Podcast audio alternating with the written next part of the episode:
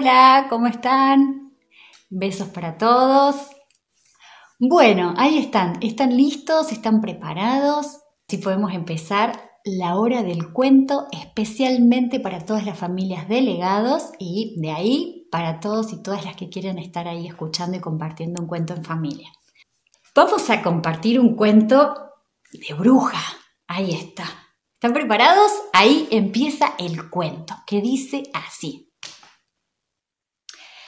Un día la bruja Berta se despertó con muchas ganas de cocinar.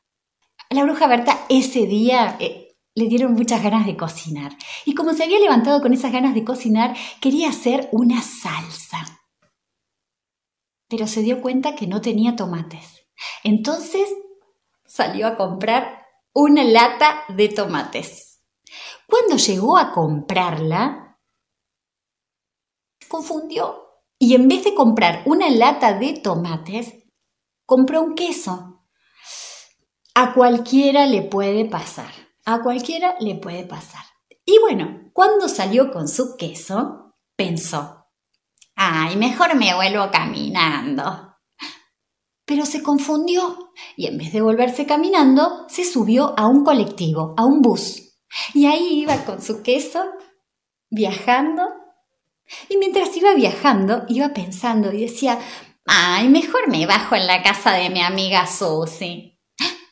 Pero se confundió y en vez de bajarse en la casa de su amiga Susie, se bajó en la puerta de un gran circo. Y entonces entró y justo había un asiento libre en la primera fila y ahí se sentó. La función estaba empezando, justo, justo en ese momento, ¡ay! El mago estaba empezando su función. A la bruja Berta le encantan los magos chinos. ¿Y saben qué? Este mago era chino. Entonces la bruja Berta se preparó para ver esa función y entonces vio que el mago chino buscaba entre sus cosas, tomaba una zanahoria, la ponía adentro de un sombrero negro y decía las palabras mágicas Sim, Salamim. ¿Cómo eran? Por favor, me ayudan y las dicen bien fuerte desde sus casas. Sim, Salamim. Y entonces sacaba convertida la zanahoria en un en un conejo. Y entonces todos aplaudieron y la bruja Berta también aplaudan desde sus casas, por favor. Entonces fue que la bruja Berta vio que el mago chino buscaba entre sus cosas y esta vez agarraba un puñado de mm, granitos de maíz, los ponía dentro de su sombrero negro, decía las palabras mágicas que como eran, ¡Sin Salamín! Y la sacaba convertida en una en una gallina y aplaudían y la bruja Berta también aplaudan por favor desde sus casas. Entonces la bruja Berta vio como el mago chino buscaba entre sus cosas y esta vez tomaba una hojita de lechuga, la ponía dentro del sombrero negro y decía las palabras mágicas que como eran ¡Sim Salamín! y la sacaba convertida en una... ¿En una? En una tortuga y todos aplaudieron y la bruja Berta también, ustedes también en sus casas, por favor. La bruja Berta estaba tan emocionada, tan emocionada, que justo también vio cuando el mago chino buscó entre sus cosas y de repente sucedió una tragedia. El mago chino no, no, conseguía ningún ingrediente más para poner adentro de su sombrero. Y entonces, entonces sucedió lo que se llama un silencio incómodo. No sé si saben ustedes lo que es un silencio incómodo, pero es más o menos así.